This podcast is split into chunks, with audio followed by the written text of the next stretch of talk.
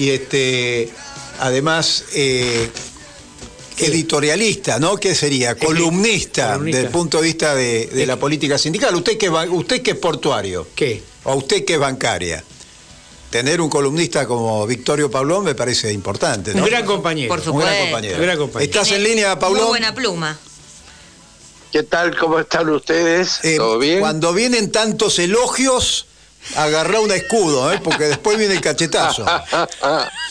bueno, metalé nomás que por eso estamos. Así es. Bueno, ya le tiramos algunas bombas, empezamos a tirar. ya ¿no? le tiramos, tiramos. Ver, pregúntele, pregúntele, que él, él responde todo. Ahí tenemos eh, en Santa Fe una gran interna, ¿no? Eh, con nuestro gobierno, con los compañeros nuestros ahí. ¿Cómo la ves vos de, de tu lugar que sos de Rosario?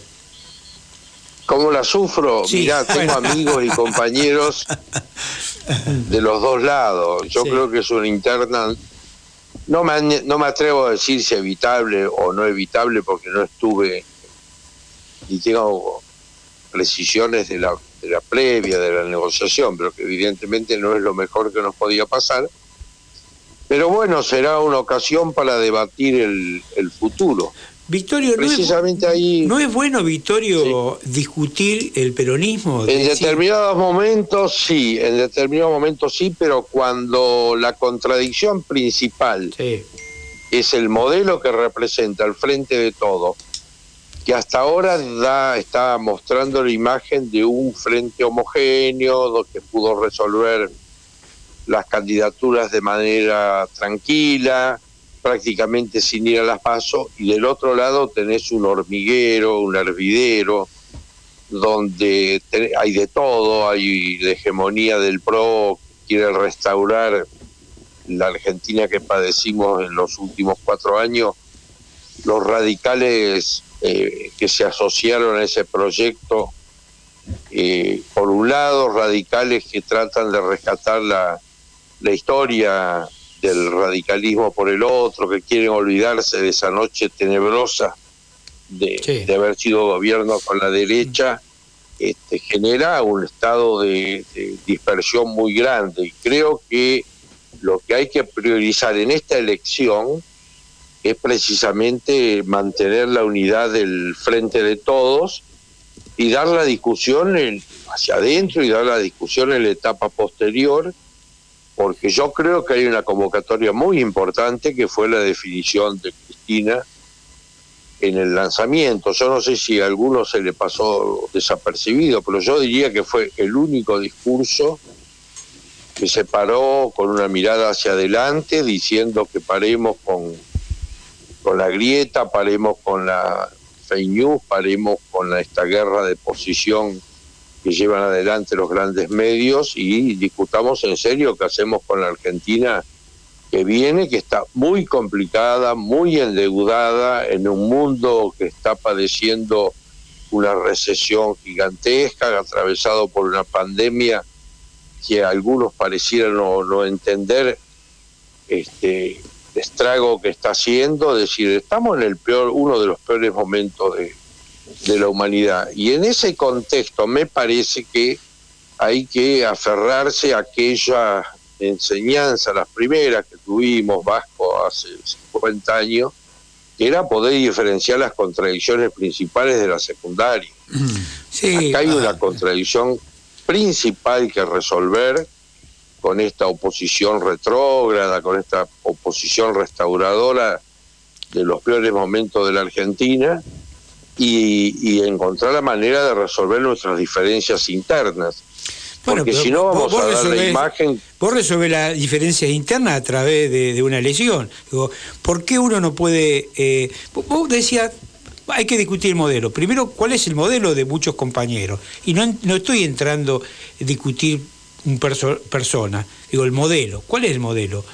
Eh, y, y esa es una discusión que a mí me gustaría hacer. Y después la otra discusión, eh, si uno quiere ser candidato y tenés todos los elementos para ser candidato, ¿por qué no lo puede ser? Y, y lo otro que decía vos de Cristina, creo que está sobre todos los otros dirigentes, está arriba de todo porque marca, marca líneas, digamos. Pero abajo hay algunos problemas. Y los problemas se discuten como en los sindicatos, a través de elecciones. ¿eh? Por lo menos lo que pienso yo, eh, Victorio. Victoria. Sí, no solamente a través de elecciones se discuten en los sindicatos, se discuten en la Junta de Delegados, en los congresos, en las asambleas. Sí, sí. Hay una vida interna dinámica que hace permanentemente poner en, confrontación las posiciones distintas y resolver las mayorías. Yo estoy de acuerdo. No hablo de la legalidad de la interna, hablo de la oportunidad política simplemente. Pero esto es una apreciación personal Por supuesto. que creo que tiene que ver con el momento histórico que estamos viviendo. Mirá, yo te digo con total sinceridad, la, interna de la o las pasos en esta elección, si vos haces de 1 a 10 en la preocupación del hombre, la mujer común, del, del desocupado, del trabajador asalariado, del que ve eh, el peligro de perder su puesto de trabajo, etcétera, etcétera, etcétera, si vos lo ponés, debe estar décimo. O sea que, y hay momentos en la historia en que una elección interna es muy importante. Yo voy en mi análisis a esa cuestión. El contexto. Vos estás planteando el, análisis del contexto de, de, cada una de las internas. Eh, bueno. Totalmente. claro. Eh, Además ha habido en Santa Fe un proceso de unificación sindical muy importante. Bueno, eso eso queríamos hablar. Un caso típico. Eso queríamos y vos hablar. te vas a encontrar, claro, vos te vas a encontrar, me imagino yo, ahora con este, sindicatos que van a jugar en una o en otra alternativa, porque acá es Rossi contra eh, Lewandowski. Claro. Lewandowski, si bien no es una figura muy conocida, es un periodista deportivo, es un hombre de una trayectoria eh, personal de honestidad, de, de, de, buena persona, y no es fácil este, diferenciar ahí dos modelos distintos. Además, Lewandowski es un hombre que viene del riñón de María Eugenia Bielsa. Uh -huh. Es decir, si vos querés, son todos derivados del petróleo. Venimos, claro. todos reconocen en el kirchnerismo un espacio de contención. Claro. Es cierto que Cristina alentó cerrar este, con Lewandowski porque su candidata es María Eugenia eh, eh, Sagnum, María de los Ángeles. La senadora actual de Cristina y una de su Claro. mano derecha, digamos.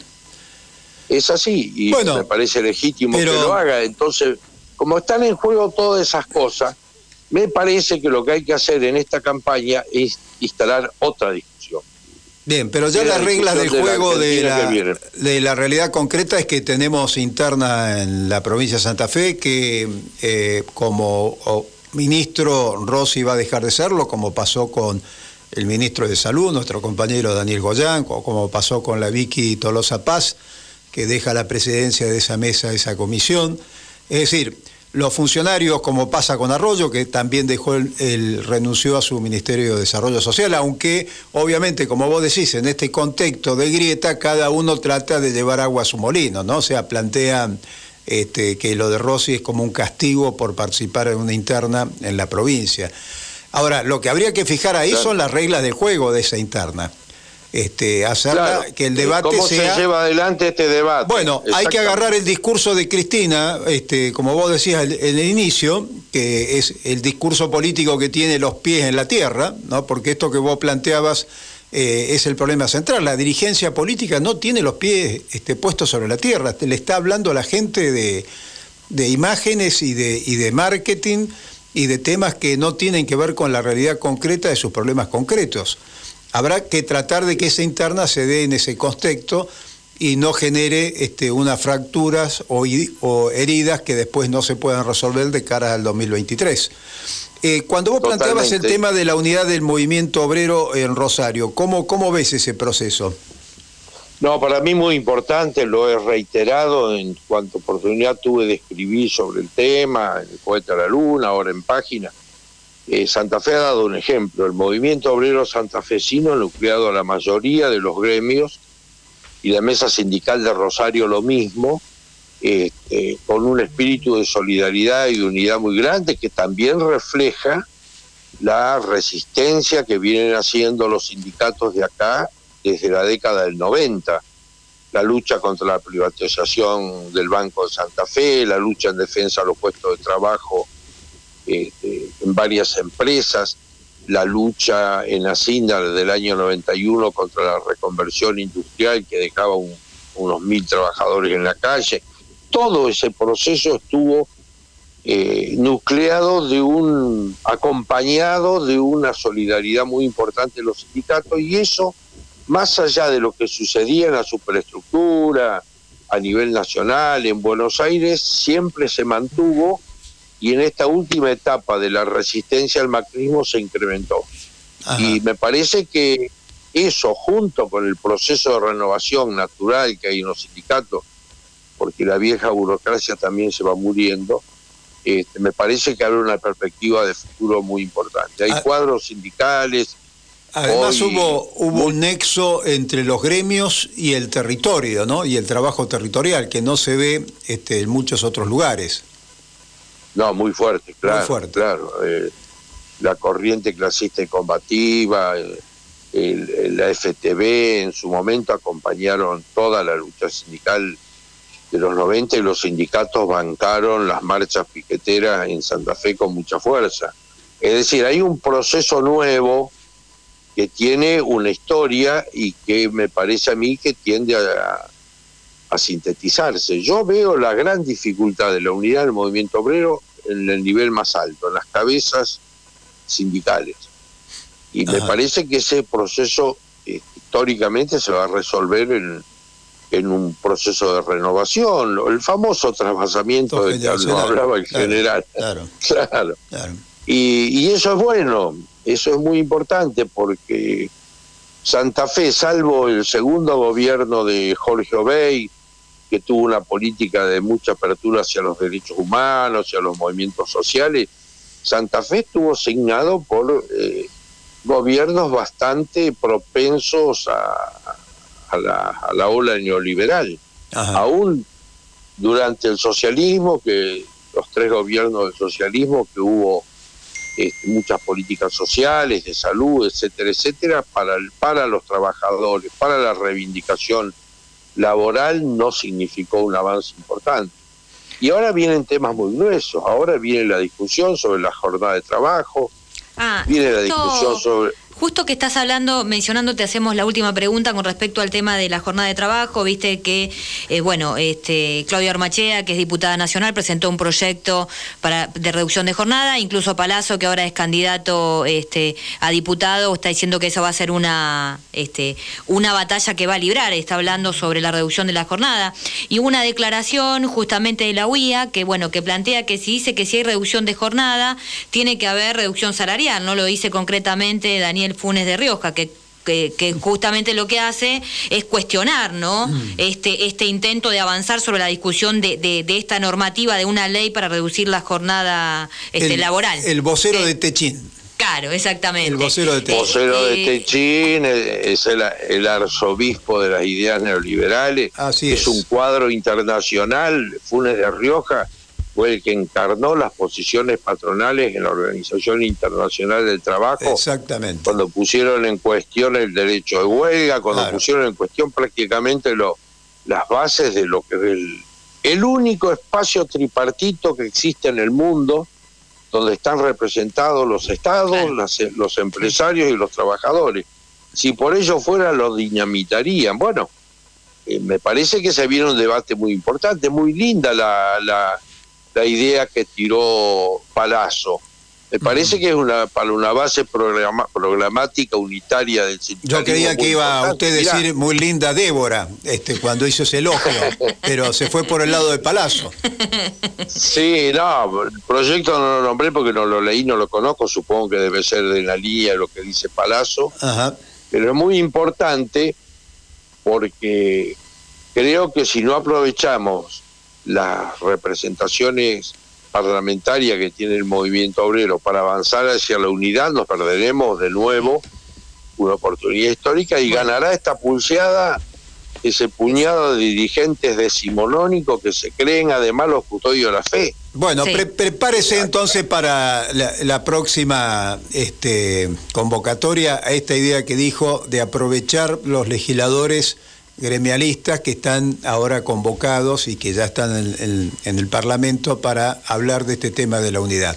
Quiero ver un poco desde dónde usted lo ve, de dónde ve esas posibilidades. Lo podemos convocar de nuevo a nuestro columnista para el próximo programa, ¿no? Usted está disponible. Va a ser, va a ser un gusto enorme y además porque creo que los trabajadores merecen información sobre lo que está pasando. Así es. Porque el salario está bajo, porque el trabajo escasea y porque las patronales quieren avanzar más aún sobre nuestros derechos.